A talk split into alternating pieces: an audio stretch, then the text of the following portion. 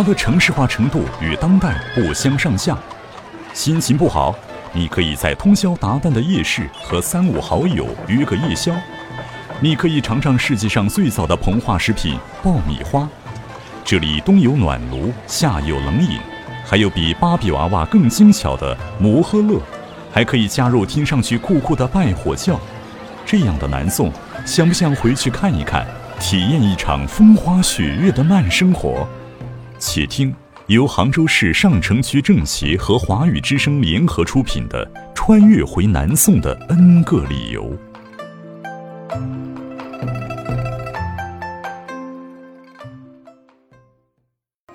华语之声的听众朋友们，正在通过 KK 直播和华视直播同步收看节目的网友们，以及透明直播间外的现场观众朋友们，大家晚上好！您现在正在锁定收听的是由上城区政协和华语之声联合推出的《穿越回南宋的 N 个理由》。在上期节目当中，徐老师为大家详细讲述了岳飞的故事，而今天我们将继续为您讲述南宋武将们的故事。首先，还是让我们欢迎九三学社杭州市委会文体委员、上城区政协智囊团专家、上城区社区学院信息研究员徐月峰徐老师，欢迎您。大家好，又见面了。又到了周二了，是大家最期待的穿越回南宋的 N 个理由的节目时间了。那么，其实上期节目我们用了一整集的时间为大家讲述岳飞的故事。当然，很多人其实提到南宋最熟悉的武将应该就是岳飞。那其实除了岳飞之外，和岳飞同时期还有哪些很有名的武将呢？我们上一期讲到了岳飞一将压全宋，我们很多人都觉得岳飞他战功赫赫。自身的个人魅力也非常的强。实际上呢，从一个朝廷来讲，岳飞他只是代表了一部分人。当时我们跟金有边界，跟西夏有边界，跟吐蕃也有边界，而且跟大理都有边界。这么长的一个边界线上，其实有无数的将领，他们一直都是守卫在上面的。所以，我们说岳飞呢，他可能更多的是在抗金的前线，他面对的是金国的侵略。实际上，还有很多的将领，他们是在边防线上，称之为边军。这种边军呢，其实在南宋的军队中间，它是比较特殊的，它其实是一种世袭的军队。边军的这种叫基模制。也就是说，他军队的传承是子承父业。那么像这种，他是世代镇守在边疆的。我们现在考虑很多的将领的话，可能会把这些边军的这些人呢忽略。但这些边军呢，他们其实是有自己的一种传承特色。那么我们更多的都是要讲皇帝他自己直接指挥的将领和军队。在赵构建立南宋的时候呢，和各种各样的大臣他们平定过中兴十三公。有人说，为什么叫中兴四将？其实“中兴”这个概念就叫少作中兴，也就是跟我们绍兴的年号是有关系的。少就重新开始，兴呢就兴起。那么为什么要叫中兴呢？因为他们始终认为两宋是一体的。我们不是在重新的一个王朝，我们是想要把宋再重新匡复，把宋再兴起。所以平定的这些将领呢，我们就称他为中兴的将领。那么这个平定其实也不是只有中兴四将，我们也出现过中兴七将、中兴十三将等等。那么它的评判标准是什么呢？就是他们在南宋和金的一次又一次的战役中间，他们对于政权巩固所有的贡献。就比如说中兴十三功里面，首功是明州战役，也就是张俊带领的为赵构能够乘船出逃到海上去的那场阻击战。这个在所有的评定中间，它是叫中兴第一功。当时赵构如果没有这场战役，有可能整个南宋就已经覆灭了。于是按照重要性，大家就认为这个是第一功。岳飞他最后跟金之间的战争，他其实属于北伐，他跟江山社稷已经没有直接关系了。所以他的功劳，他取得的成果再大，他也没有明州战役来的重要。那么这个中兴四将的排序是按照这个战役的重要程度排的吗？有按照战役的，也有按照他们当时整个的一个部署。就比如说像大家耳熟能详的中兴四将张俊、韩世忠、岳飞、刘光世，这些人其实是当时非常重要的方面军。上期也有观众提到啊。他说很多有家军的概念，但这种家军的概念，就像我们所说的，像边军，它是有这种家军的概念。但是所有的赵构他所统治的将领啊，他们的军队其实，在正常的称呼上面，他都不允许就是加个人的色彩的。所以赵构他削兵权的时候啊，像岳飞、韩世忠、张俊，他们把这些军队收归了以后，前面都要加上御前。所以其实，在民间是叫做岳家军，但其实军队里面并不是这样称呼的。对，就是看部队守卫的是哪里，他就以哪里的地方来命名。整个的一个兵权的交接过程，其实也是挺复杂的。这也就涉及到了为什么中兴四将，因为他们手上的军队是最庞大的。他们里面手上军队最多最多的人是谁呢？就是岳飞。岳飞手上军队的数量是最多的，张俊手上呢，他是七万兵马，韩世忠手上呢只有三万兵马。在削兵权的时候，赵构他们是想了很多的办法的。我们上一次也跟大家聊过了，因为岳飞他对于削兵权的一些不满，他得到了猜忌，是他不为帝王所容的一个导火索。实际上，他们削兵权的过程是这样的。他们最早对付的人就是军队人数最少的韩世忠。韩世忠只有三万人。他们把部队召集回来以后呢，韩世忠的部队最近，他就镇守在湖州，他最主要守淮东一线。岳飞的部队最远，他已经在开封城附近了，所以才会有十二道金牌把他召回来。召回来以后，明升暗降。就是让这些将领呢成为枢密使。岳飞在这些人里面年纪最轻，所以他是枢密副使，就相当于国防部长和国防部副部长。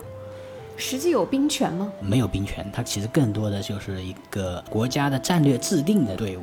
所有的军队呢，慢慢都要交出去。在这个交军队的时候，赵构啊，他的做法是很巧妙的。他先把韩世忠的部队拿下，他把韩世忠调到御前，然后再让岳飞和张俊去换防。换防以后呢，岳飞来到韩世忠的地盘上，他才发现韩世忠居然只有三万人，但是这三万人守了跟金直接的一个淮东线，守了十年。所以，为什么后面韩世忠跟岳飞会惺惺相惜？就是岳飞觉得韩世忠的确非常了不起，他用这么一支队伍能够守住防线这么多年，固若金汤，就有点像英雄惜英雄。但是我很好奇，因为大家都知道，在我们杭州有一个翠微亭，那么这个翠微亭相传就是韩世忠为了纪念岳飞所造的。因为在薛兵权的过程中间呢，像张俊他所扮演的就是属于不太光彩的角色。首先，他知道赵构想要薛兵权，所以他把大量的军队往临安这边撤。本来呢，我们在淮北，其实过了淮河是有一支队伍，就当时的海州，我们现在的连云港这个地方，韩世忠是有一支军队在那边的。张俊他为了过了淮，讲起来已经不是属于南宋的土地了，有一支军队在那边呢，孤军深入，会有挑衅的味道啊，又可能会孤军失陷啊等等，然后他就放弃了海州，然后就把队伍整个都撤回来。就相当于把我们自己已经打下来的国土，因为削兵权把它收缩回来。韩世忠他交兵权是交的比较彻底的。他当年交军队的时候，他其实把军队里面的军产都交出来，包括他有多少的酒，多少的金银财宝。所以韩世忠他是比较彻底的。张俊在整个兵权交接的过程中间呢，他有一点点要故意去埋下一些伏笔，想要去对付韩世忠的这一个概念。为什么呢？因为张俊这个人其实很喜欢揽权。韩世忠跟他都是枢密使，也就是两个政治，所以他就趁着这个去换防的机会呢，想要罗列一些韩世忠的罪名。岳飞呢是钦佩于韩世忠的作战英勇，所以他就把张俊在这里做的一些事情告诉了韩世忠。韩世忠呢就到御前去质证。那这样的话呢，张俊就非常的恼火。因为他本来想做点小动作，想要顶一下韩世忠，但没想到被岳飞给掺和了。所以他们之间的关系其实也是非常微妙的。他们第二步呢，要去动岳飞的兵权。赵构告诉岳飞，他将要把刘光世的四万人马交给岳飞，让他去扩张他的北伐的队伍。所以岳飞很开心啊。岳飞觉得，哎，我又有更好的力量可以去北伐了。但没想到，等刘光世把队伍交出来以后，然后他跟韩世忠这边换防这些东西结束了以后呢？这件事情就石沉大海了，赵构就再也没提起来，所以就相当于哄诱骗，通过各种各样的招数，把这些军队慢慢的都归拢到皇帝的手上。老师，您刚才说到边军，那我们中兴四将当中，韩世忠应该算是边军对吗？他们以前出生于边军，但是他们后来都不是边军。那个时候的边军是谁呢？叫吴阶、吴陵兄弟，他们镇守在四川和陕西那边，也是我们南宋七王。对对，他们是其中的两位，对，属于边军，所以他才会有吴阶和吴陵两兄弟一起在抵抗的这种情况。通过这种方式想把岳飞的兵权架空，但是岳飞这个人呢是性情中人，他说你明明当年是答应我的，然后现在不答应我，岳飞呢就一怒之下呢就上庐山为母守孝，所以岳飞脱离了自己的军队了，所以后面才有祈福照等等的故事，对，才有祈福照，甚至还有后来他们一起合谋去陷害张宪呐。岳云呐，甚至把岳飞的副将罗织罪名，最后来诬告岳飞啊，等等这些，其实就相当于岳飞离开了京城以后，就给他们有了很多很多的操作空间。岳飞是一个至情至性的人，从他另外一件事情上面也可以看得出来的。他写信跟赵构讲：“你要立个太子啦。”原来赵构问自己的宰相：“我该不该立太子？”那这些宰相都很谨慎的，这些都是人精啊。他们就说：“哎，这是皇帝的家事了啊，我们不多过问。”但是一个领兵的武将啊，却跑过来跟皇帝讲：“哎，你应该找个太子。”那对于皇帝来说，他就觉得很荒谬啊！皇权的继承不应该是由一个领兵的大将来过问的。那么换句话说，可能他觉得自己跟皇上是推心置腹的去聊这些。对，因为就是像你说的《起复诏》中间写的情深意切，岳飞就相信了。但是赵构啊，一生经历过二十七次兵变的。他怎么可能会跟自己的武将交心呢？他要的更多都是舆论啊。那么韩世忠交了兵权之后，他的结局如何呢？韩世忠交了兵权以后呢，因为他是当年刘苗兵变里最重要的将领，他交了兵权以后呢，他就不问世事，骑着驴，然后骑着酒醉情于山水之中，他也是明哲保身呐。像张俊，他其实跟秦桧他们是有协议的，把这些人都削掉兵权以后，他能够独掌枢密使，他其实还是很贪恋这种军事的权利的。原先呢，秦桧答应他，让他一直这样做，但是后来其他人的兵权都削好了以后，张俊他做了一年多的枢密使，就被找了一个理由罢免掉了。他们都遥领节度使。讲起来，也就是他们是军区司令员，然后是最高军事长官，但实际上他们都是生活在京城，也没有这种调兵的权利了。中兴四将，慢慢的，他们就由武转为文。那么说到刘光世，很多人不明白为什么他也能够算在中兴四将之一，因为之前老师您说过，外号叫做刘跑跑。因为他虽然是不断的在迁移。但毕竟他手下的那支军队是一支非常重要的军队，有四万人，所以皇帝无论怎么样，他一定要给他一个定位，这就是他的资本。所以他为什么跑的时候一直要带着他的军队呢？这就相当于是他跟皇帝可以置换的资源。刘光世其实他在岳飞去世不久，他也生病去世了，所以后来韩世忠就成为张俊的眼中钉，而且他跟张俊两个人。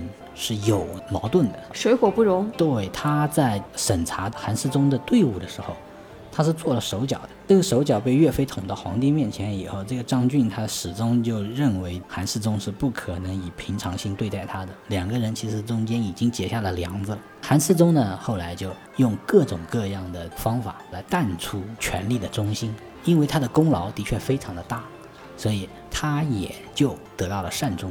他最后，所以很多人问，为什么南宋那么多武将，唯独只有韩世忠进入了这个昭勋阁？老师能不能给我们介绍一下这个昭勋阁？昭勋阁它是配享太庙的文臣和武将。太庙和景灵宫是什么区别呢？太庙它放的是祖宗的神位，也就是说它放的都是祭祀的牌位。每个皇帝旁边有他的文臣和武将相辅佐的。像太庙的祭祀，一般来说都是由宰相主持的，它相当于是国家祭祀。像交坛大祭这种概念呢，就是通过天地来祭拜的时候，这种呢是需要出动到历代皇帝的神位，这种神位就要从景陵宫去拿，因为景陵宫里面的这些历代的先皇，他不再是牌位了，他们是有塑像的，这些塑像就相当于是他们已经成为了神。这个就是当年的一个区别，很多的时候大家都以配享太庙为自己的终极目标。这个最早就来自于李世民的凌烟阁二十四功臣，就相当于为我做出杰出贡献的人，我把他标炳史册，就是让后来的人知道他对于国家设计是有大功劳的。这个昭勋阁是不是也是二十四位功臣？这个呢，它没有完全明确的一个数量的限制，但是一般来说，它都是按照皇帝旁边配享的几位。南宋太庙里面有一个很奇怪的现象，就是在这里面有宋徽宗，但是没有宋钦宗。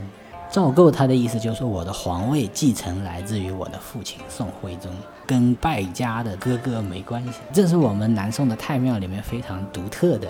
这么一个祭祀的习惯，像很多人说，哎，秦桧权倾朝野，但是呢，他并没有得到配享太庙的机会，为什么呢？因为人品不行。那南宋的文臣当中有哪些得到了配享太庙的待遇呢？文臣中间有很多的宰相，比如说潘美，就是我们杨家将里的那个潘仁美，很多人都认为他很坏啊，但实际上他也是拥有这个的。那么还有像宋初的赵鼎，像那个张俊，就是那个文官张俊，他也是可以的。还有就是史弥远的爸爸史浩，他也是和韩托胄一直做斗争的赵如宇，就是我们后来的南宋的福王，他也是。这个呢，我们说他其实是对于整个宋朝都有非常重要的文臣和武将，他不是光南宋，他北宋也有的。北宋的文臣大概有十二位，武将呢是四个。南宋的时候呢，文臣是七个，武将只有一个。对，但是这唯一的一个居然是韩世忠，为什么呢？这个就是因为他在刘苗兵变中间非常重要。这个其实也说明了赵构是比较念旧的，因为张俊他想要在后期陷害韩世忠的时候，曾经提出过韩世忠想要谋反的罪名。但是呢，赵构他就直接说了，他说他不会，这个肯定是别人的污蔑，不要去相信他。所以他在这个赵构的心中，其实地位是非常的铁的。那么像张俊他也是这样，他其实有很多的地方都想要跟韩世忠去比，比如说韩世忠他有一个非常好的妻子梁红玉，但这梁红玉的出身并不高，她原来是一个淫妓，也相当于妓女出身。张俊的家里也有一个，那么张俊呢，他就想跟韩世忠比，他是怎么样的？就是你有一个这么厉害的夫人，那我也有有一个。张俊曾经去前线之前，写过一封信给自己的这一位侍妾，说我要上前线了，万一有不测，什么家里的事情你要怎么样？讲起来就像诀别书一样。然后他的这一个爱妾呢，也非常的厉害。以卫青、霍去病等等人先古的这些名将的例子，就相当于就是匈奴不灭，何以为何以家为的这种概念，然后去勉励自己的丈夫张俊呢。后来就把自己的这位侍妾的这封信啊递给了赵构，然后赵构一看就说：“哇，原来你们张家的家风是如此的好啊！你们对于我们的这个国策是这么的支持，就对他的这个老婆大加嘉奖，然后就相当于让他呢也享受了一把夫唱妇随的。”这种感觉，所以其实他们两个的较量是从朝堂当中也延续到了家庭生活里。对，后来很多人就发现张俊啊，他其实到后期，当他离开了权力的中心以后，他就慢慢的比较仔细的在经营自己的家族。他的家族其实经营的还挺好的，因为他很早就重视自己的孩子的教育。比如说，他的儿子是考中进士的，再包括他的孙子张咨，就是跟史弥远一起密谋把韩托胄干掉的。但实际上，张咨在整个南宋的朝野中间，在各种文臣武将中间，人的口碑是非常非常好的。他基本上是属于交友广阔，文臣武将之间都有很好的朋友。他跟像朱熹啊，包括像陆游啊这些人，都是很好的朋友。所以。他才会到最后，他觉得我的地位已经非常的高了，那我看看能不能恢复先祖的荣光，我能不能也封个王啊，为国家做大贡献啊？所以权力的欲望就慢慢的被释放出来了。武将中间，张俊他也是得到善终的，韩世忠他也得到善终，但是张俊呢，因为他在岳飞的事情上面，他其实是秦桧的帮凶。首先就是解除岳飞兵权的命令，那必须是由张俊来签署的，这个是毋庸置疑的。还有他相当于在秦桧罗织罪名的时候，他给秦桧提供了好几条罪名。在这几个罪名呢，我们上一期跟大家讲过了楚州大战，他居然颠倒黑白。他说岳飞的罪状里的第一条是不抗战要求和，这完全就是颠倒黑白了。对，当年他不愿意出击楚州大战的时候，他说我们把楚州的城墙修好来做守卫，不愿意出去打。岳飞呢，他的意思就是说，我们肯定还要往北打的，楚州这个城墙就不用怎么去修的，因为我们要用进攻来作为防守。于是岳飞就出击了。岳飞出击的过程中间取得了胜利，但是后来因为刘光世的原因，整场战役最后没有取得很好的成功。这场战役应该来说讲起来就虽有小胜，但实际上在战役的中间是失败的。这件事情后来就被张俊拿出来作为岳飞的罪状的第一条，就说他不思抗金。都不愿意修楚州的城墙，所以某种程度上来讲，他确实是帮凶。对，颠倒黑白，当时已经没有任何证据可以来说了。他这样的做法让我们觉得很荒谬。岳飞是一个抗金的名将，居然指责他的罪名第一条说他是不抗金，这也是群情激愤的原因。大家都认为这明显就不对，这就是冤枉。而且拿出来的这些所谓的罪状，其实都是立不住脚的。对他们后来就是各种各样的手段都没办法去把岳飞定为死罪，甚至他们说岳飞曾经有一次手指着赵构的车架在骂娘，那说明你藐视圣上。就像这种罪名都帮岳飞给罗列其实所谓的这些罪名都是没有办法去论证的。对，到后来韩世忠他就问秦桧：“你有什么证据？”秦桧只能说：“莫须有，就是也许有。”上次呢，也有听众他说，到底是秦桧还是秦桧这应该是很多人心里的一个谜团。这个呢，其实是我个人的一个说法，我是称呼它为叫秦桧。我们查了书上有很多人说是叫秦桧，桧这个字它其实是属于多音字啊，会被作为人名来用的。一般来说都是属于高大的乔木，然后是珍贵的木种，就桂木。而且呢，从秦桧的家庭一个书香家庭来说，他们肯定是取谐音，要取贵，而不会取讳，讳就变晦气了，贵呢就贵不可言。所以从这个角度来说，他们选择字的读音的时候，肯定是选择更富丽堂皇、更富有吉祥寓意的，是选择这个。而且呢，从秦桧他的家族的取名字。比方说那个秦允，还有秦喜，他们都是取这种吉利字来作为名字的。那按照这样的话呢，更多的应该也是这个。然后按照杭州人的方言，曾经有个故事啊，就是大家知道岳爷爷被害了以后，非常的恼火，但是又不能明着骂人，对吧？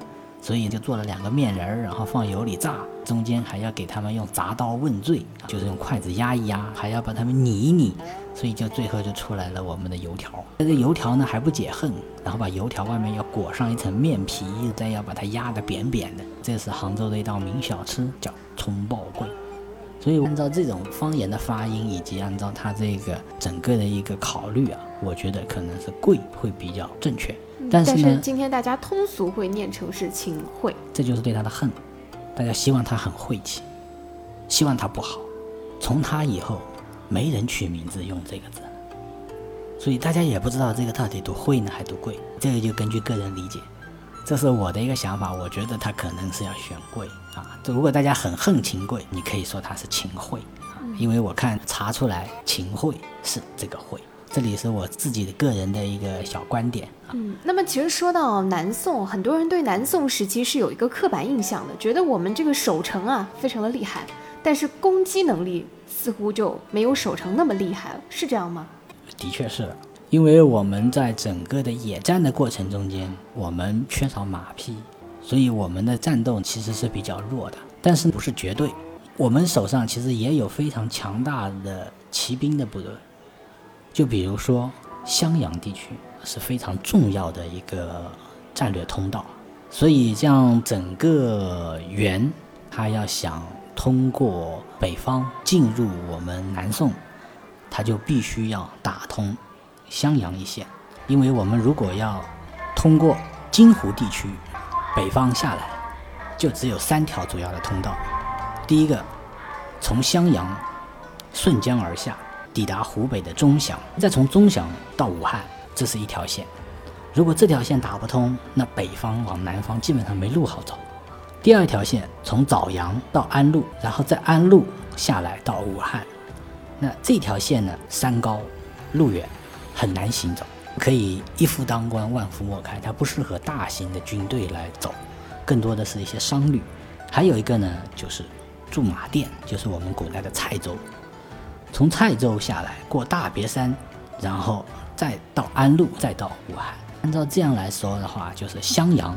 它是非常重要的一个关口，也正因为它非常的重要，所以我相信，在它被攻击的这个历史上，它应该是被攻击次数最多次的吧。因为在守卫襄阳的这个过程中间，首先它的守卫者第一任的守卫者就是岳飞，岳飞他最著名就是守住了襄阳，他防止了中向杨妖跟北方伪齐的一种统合，然后呢，把襄阳打造成一个固若金汤的一个堡垒。他是通过哪些手段来做到的呢？这就是非常重要的一个守城的各种各样的武器，比如说像床弩这种，对付骑兵非常重要。这个在我们说到武将的第一集当中，其实我们就给大家介绍过床弩。还有呢，在襄阳呢是有机动的骑兵部队的，因为打当年围楚的时候，我们曾经缴获了两万匹马，这些投降的骑兵和缴获的战马。其实为我们提供了非常好的一种战马的培育的机制，因为原先我们没有战马是什么情况呢？因为我们能拿到的很多马都是山过的马，也就不能繁殖后代的。那么当我们拿到了北方的好的战马的时候，那么也就是说南宋其实它是适合繁殖自己的战马的种群的。所以在襄阳呢，他们就通过襄阳的骑兵部队对襄阳周边襄阳六郡，它是一个连环的防守。也就是说，我可以随时的去支持他，所以这个襄阳六郡，它其实就是机动的一种防守。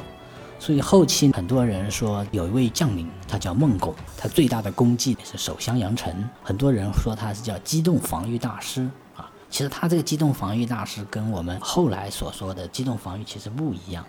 它不是像打游击一样，然后敌退我进、敌逃我扰啊，各种各样的这种，它其实不是这个概念，它其实就是建立了各种各样的军事堡垒，然后彼此在物资和兵力之间，在小范围中间，它形成了一个共同体。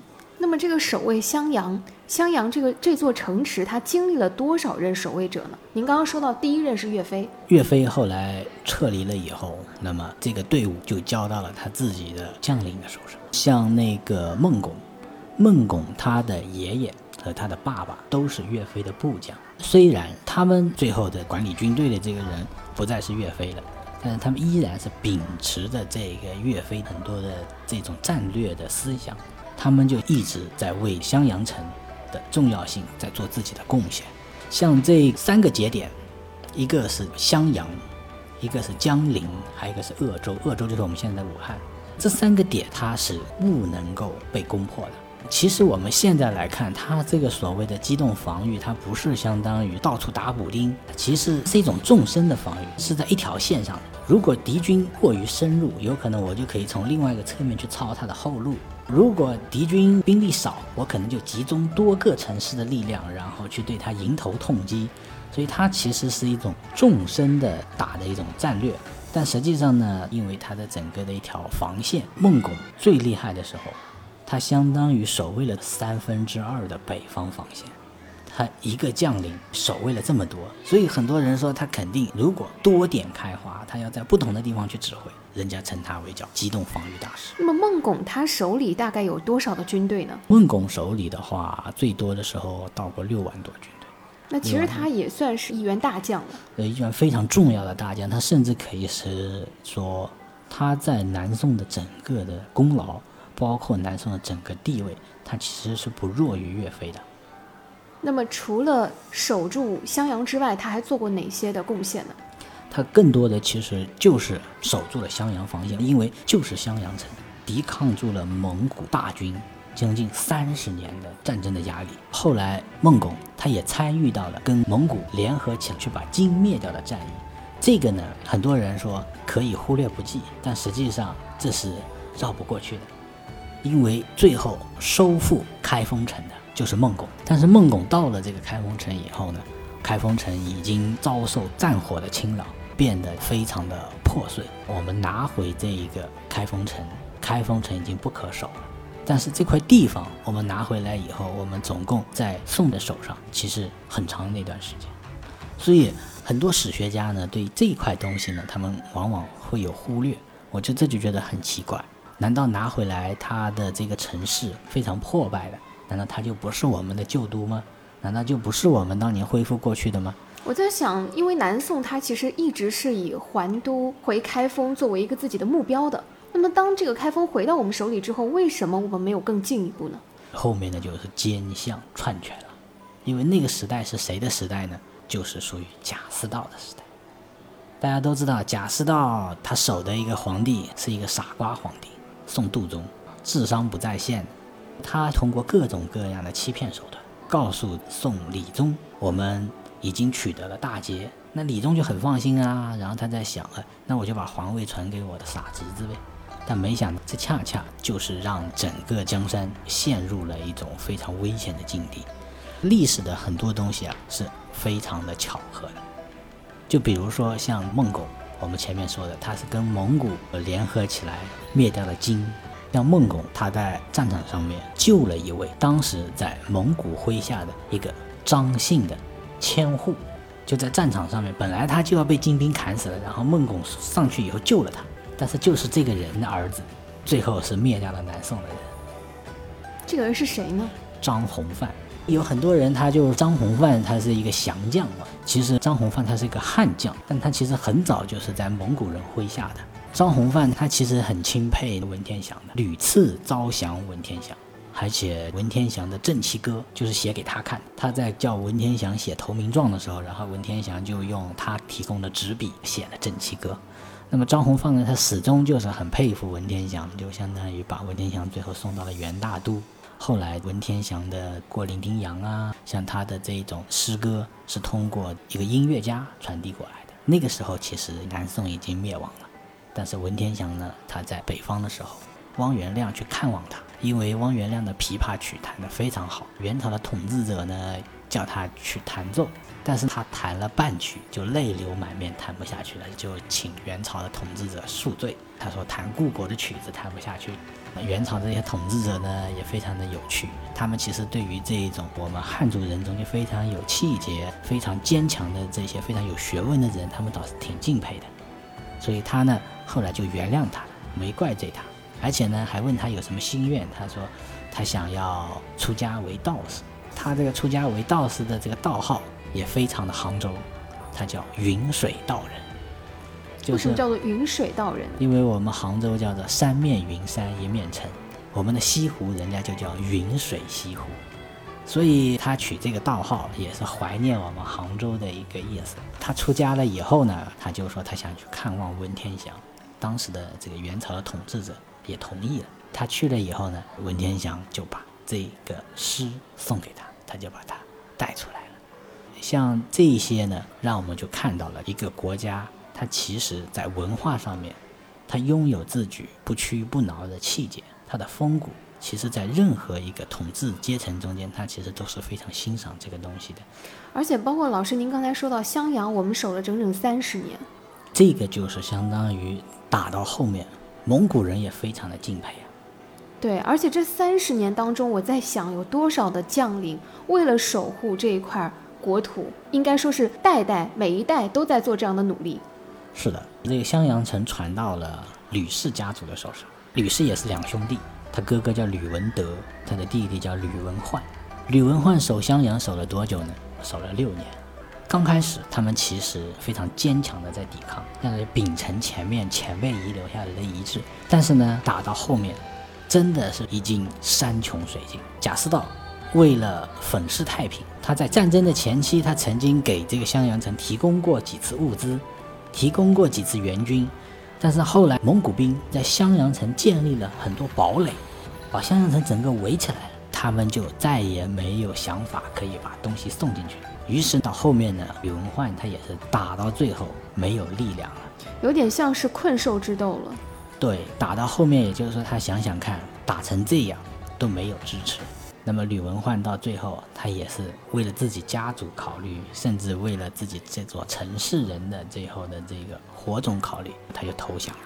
但是吕文焕这个人呢，在历史上面我们说也是非常有争议的，因为孟拱我们说作为民族英雄是无可争议的，但是吕文焕呢，很多人说他是叛国者，因为他投降了蒙古以后呢，其实透露了非常非常多的当时的各种各样的军事的秘密。他不能像文天祥那样身在敌营，只口不言，不为敌营出一谋一策。他一来了以后，他投降的非常彻底，所以很多人都觉得他前面的六年就白守了，因为在后面，当他一旦变节了以后，他的气节就消失殆尽了。而且呢，他的投降为蒙古取得了非常重要的一些时间的一个节点。感觉他前面有多坚决，后面就有多么的懦弱。对，所以有人说，因为他的投降，包括后面的献计献策，让南宋直接提早了十年消亡。但是这个也不一定。那因为其实最早出这个主意的是另外一个人，打襄阳是谁的主意呢？是刘枕。因为以前呢，他们总觉得从哪里打比较方便呢？从北方、西北打下来。所以蒙古帝国呢，他们就喜欢。沿着山势一路下来，然后从高原这边下来，他们的大汗蒙哥才会带领的人打石头城，最后呢，在石头城外呢，被一支冷箭结束了自己的生命。这样其实给忽必烈就带来了机会。忽必烈他其实不是蒙古认定的大汗，所以忽必烈他一生都面临着各种各样的背叛和战争。后面呢，他就一直就用他能够掌握的那一块蒙古的四大汗国之一的一块土地。大量的任用汉臣，然后来维持自己在整个东亚地区的一个统治。因为当年的这个蒙古汗国非常的大，像他后来改的年号也叫元，就是重新开始。忽必烈他就是想要通过汉人的一种统治方式来统治，所以他就任用了大量的汉臣。就比如说吕文焕，吕文焕后来他就成为了忽必烈南下军队的马前卒，成为了敌方的爪牙。对。而且，因为他在襄阳城的坚守，让他在整个襄阳防线中间拥有非常高的威信。他出面去劝降，都是一座城市一座城市的投降。他们都觉得，像吕文焕打成这么坚决，最后都失败了。那我们方方面面的都没他好，所以他其实起到了一个动摇军心的这样的作用。对，所以到后面，吕文焕就成为伯颜的最高的参谋官，就是南下的那个统帅伯颜。伯颜甚至做到跟吕文焕手牵手走进临安城，他就说让你享受一下灭国的胜利荣光。那这个吕文焕的后来的结局如何呢？吕文焕呢，把是善终，他在蒙古立了非常大的功劳。投降的时候，蒙古的大汗就已经封他为大将军。后面呢，他又出了这么多的力，所以最后呢，他是享受了非常高的一种荣誉。最后一直到老死退休。最后回到自己的家乡，所以其实我们用现代的这个眼光来看待这件事情，我们可能有不一样的视角。因为一个曾经那么坚决的抗击敌军的一个将领，当他一旦选择背叛之后，是那么的决绝。其实让我们今天听到这样的往事，听到这样的故事的时候，也会有更多的感慨。这个也有人说，这就叫爱之深跟恨之切，爱恨的转换其实就在一念之间。最关键就是你那个信念，就是。风骨就是你能坚持住了，那这个就是挺立的脊梁。如果你坚持不住了，那你这根脊梁倒塌了以后，那么也就是说，你整个人的世界观可能都会发生转变。所以，既有这样的所谓的这种降将背叛者，我们也有独具天险、抗元接近二十年的一位将领，他被称为是南宋的最后一位武将，叫做张德兴。对，他呢，其实。他并不是一个最重要的方面军，他其实最早只是一座城的城守。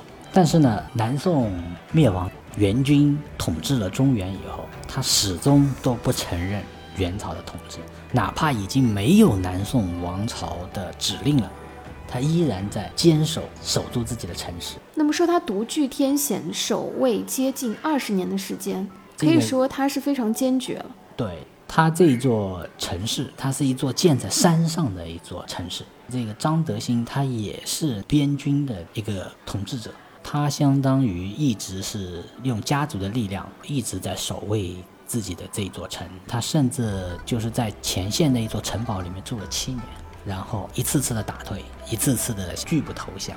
这个呢，也是我们非常敬佩的。所以很多人就说，这种边军他们更多的可能是因为自己的家族的存亡，对，祖祖辈辈都生活在这里。对，所以他们的这种战斗，因为家人就在身后，家乡就在身后，他打到最后，其实跟南宋已经没有什么关系了。按照我们现代人的看法。在您看来，为什么在南宋会出现大家所认为的，就我们的守城非常厉害，但是我们攻击力不足？除了我们就是缺少马匹之外，还有哪些原因吗？还有一个就是战略的思想了。我们一直以来是希望通过技术手段来进行一种战争的改良，这个跟赵构他们我们前面说过的以文官来带领武将非常有关系。他们到最后就更多的讲求的是谋略和智慧。它不再是直接的这种勇武的一种对抗。我们对于这个宋的训练，包括对于这种兵器的装备，其实都是有防止军人有藩镇啊、独大，然后有这些东西的一种概念。所以它相当于天生它就有这种弱军的属性，也就是他不会把最高超的能人志士放到前线去。像我们杭州有个地方叫李博士桥，就在观巷口旁边，这个地方是很窄的一个巷子。但是呢，为什么它这个地方是叫李博士桥呢？它其实是一个武学博士，武学博士。对，他是相当于在南宋中间做战略系统研究的一个人。他最早也是武举出身，他打仗的时候也身先士卒。但是他打仗的时候往往就靠个人勇武。后来有一次呢，他在一座寺庙中间疗伤，那个住持就问他，他说：“你这样带着别人拼命的冲。”你想想看，所有跟随你的将领，其实都是有家有舍的。你有没有考虑过如何更好的把他们这个带回家乡？所以他经过这个老和尚的点化以后，他就开始想办法长慈悲之兵。我通过各种各样的方法，这个最好是什么呢？叫做不战以屈人兵，这是古代兵法的最高境界了。所以，像这种战略指导思想下面，他后来做战略研究，他们很多东西他都是按照这种角度去思考。因为这个从大的来说，其实我们一直是讲究技巧的，我们不讲究直接的一个斗将。因为你从我们造字中间，你看学学就是两个人拿着两个兵器，然后在房子前面在练习，也就是说，他最早学习的是狩猎的技巧。那么后来，当这个学转变成知识的时候，它前面的那种勇武的属性，它就慢慢的去把它淡化掉。这也跟我们整个农耕社会有关系。农奴制，他们相当于是一种侵略性的，也就是说，我要占有更多的资源，这就是游牧民族的特点。我们农耕的呢，就讲求在一个地方定居，我们要跟大地、跟河流都要进行善意的一种交流。这样的话呢，我们才可以从大地中间源源不断的获取我们的食物啊，获取我们的物产啊，所以我们始终都是有一种慈悲之心。这个就是到后期，当战争它出现到轻骑兵的这个阶段以后，诞生出来的一种全新战争的方式。那么他们要比我们更具侵略性和杀伤性，他们相当于是在游牧民族中间千军万马杀出来的。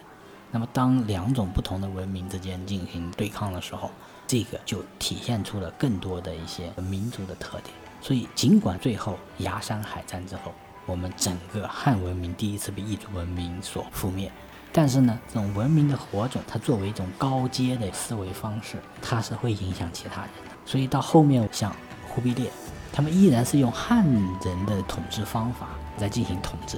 他来到了我们这块土地以后，他们就必须要学习我们的这种运作的方式。所以，像这个其实就是我们所讲的“星星之火可以燎原，文化之光它可以呈现非常重大的一种人类的这种智慧火花的这种特点”。所以，像我们很多人都觉得，哎，这个东西可能是比较简单的一种可以类比啊，或者可以做这个，其实它不一定。因为它跟它的很多的民族的属性很有关系，就像我们现在把整个世界的文明分为四大类，一类就是海盗，就是像北欧维京那边，他们就属于海盗文明出来的，他们就抢掠各种各样的资源，还有游牧民族，然后还有猎人文化，就是白山黑水之间出来的这种猎人文化，还有我们南方的农耕文明，那现在看，所有的文明中间最有韧性的是什么？就是农耕文明，因为我们是讲求时间的守候，春夏秋冬，种植跟收获，我们有期待，我们会等待。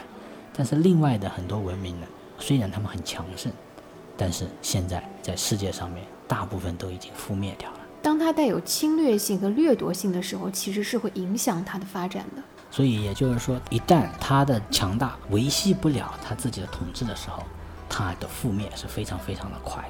我们聊武将，可能很多人都觉得希望是以战争的这种胜负来做这个最终的一种命题，但实际上我们中国人最最重要的是什么呢？不战而屈人兵，因为任何的战争它所带来的伤害都是非常厉害的。就像宁做太平犬，不做离乱人。也就是说，一旦有战争了以后，你就会发现生命和我们原先的一些规则真的非常的脆弱。这也是我们现在在重新看待宋代，我们会发现它的制度之先进，它管理国家的方法的高明，所以我们才会有陈寅恪先生说的“中华文明之盛，造极于赵宋之时”。这个的确是我们必须要承认到的。这也是我们现在习大大跟我们讲的，我们要有民族自信。我们这种文明的一种特征，它可能在某些方面它不一定是最强的，但是在综合来讲，它一定是可循环的。就是人和大自然的和谐相处，这一定是可持续性发展最重要的一个东西。因为其他的东西，煤炭它会。采光的，石油也会采光的，包括你的矿物，比方说像构筑成我们现在整个人类社会的铜。很多人说没有铜就是没有我们计算机时代，因为我们的电线，包括我们各种各样的东西都是靠铜来构筑起来的。但是如果当这些东西全部消失了以后，哪个文明还可以继续带领人类继续前进？那就只有我们的农耕文明。为什么呢？因为我们讲求。春种秋收，我们是跟土地和谐相处，这也是我们中国人为什么对土地这么眷恋。所以很多人说，商业文明不是可以赚更多的钱吗？其实钱不是最重要的，种族的延续、可持续性、可持续性这才是重要的。所以有些时候保守未必一定是懦弱，不强势不一定是胆怯。所以，其实我们也希望，我们用了三期的时间来讲南宋的武将，也是希望大家能够通过这三期节目，当你再提到南宋的时候，你其实内心会有一种自豪感。原来我们也曾经有过那么多优秀的武将。我们并不是像大家所想象的，只有呃文臣特别的厉害。其实我们的武将当中也不乏有这样岳飞，还有比如说韩世忠这样的，包括像之后我们说的张德兴等等这样的一些一批英勇的将领。接下来要跟大家讲的就是我们的战争可能给我们带来的更多的是武力上的一种人们的一种释放。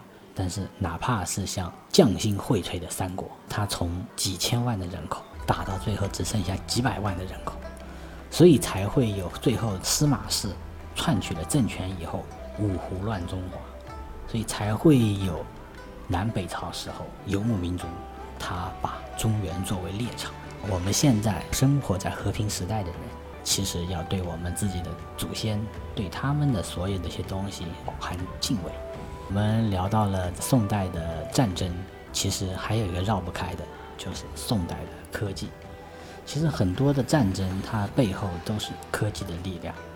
所以，我们虽然最后南宋是被元整个占领掉了，但是元通过那么多年才打下了南宋，这中间其实我们的科技是占有非常重要的作用的，包括我们的文明的传播，以及在整个知识的传递中间。宋它的科技是非常有魅力的，所以其实老师也已经给我们做了下一期节目的预告了。在下一期节目当中，我们就要为大家来揭秘南宋时期的科技发展到底都有哪些令我们惊叹的事情呢？像南宋和北宋，它其实不能割裂开，所以很多的东西呢，无论是南宋和北宋，它的这种科技的传承，往往都是拥有非常有趣的一些内在的联系。甚至呢，有很多的科学发明，它其实在当时并不受重视，但是呢，在我们今人看来会惊为天人。我们在想，哎，当时他的脑洞怎么会就开了开，就给我们的世界带来一种全新的变化？就像我们杭州有一条路叫石板桥。很多人呢就希望它是毕生的印刷坊，认为毕生的第一个活字印刷的版是在这儿建出来。但实际上呢，这也是我们杭州人的一个愿望。我们说没有任何证据证明石板桥是当年毕生居住的地方，但是我们杭州人呢，就总喜欢让很多的地方能够跟这些人呢产生联系。就像我们言之凿凿说白堤是白居易所修。但实际上，那条堤叫白沙堤，它跟白居易其实没关系，因为白居易当年也在这条堤上旅游过。这条堤叫白沙堤。好的，那期待下个星期啊，我们一起来看看这个神奇的科技的宋代。所以下周二晚间的七点整，也请大家继续锁定收听华语之声《穿越回南宋的 N 个理由》。下期我们将和大家分享。关于宋代的科技发展，下期节目我们再见。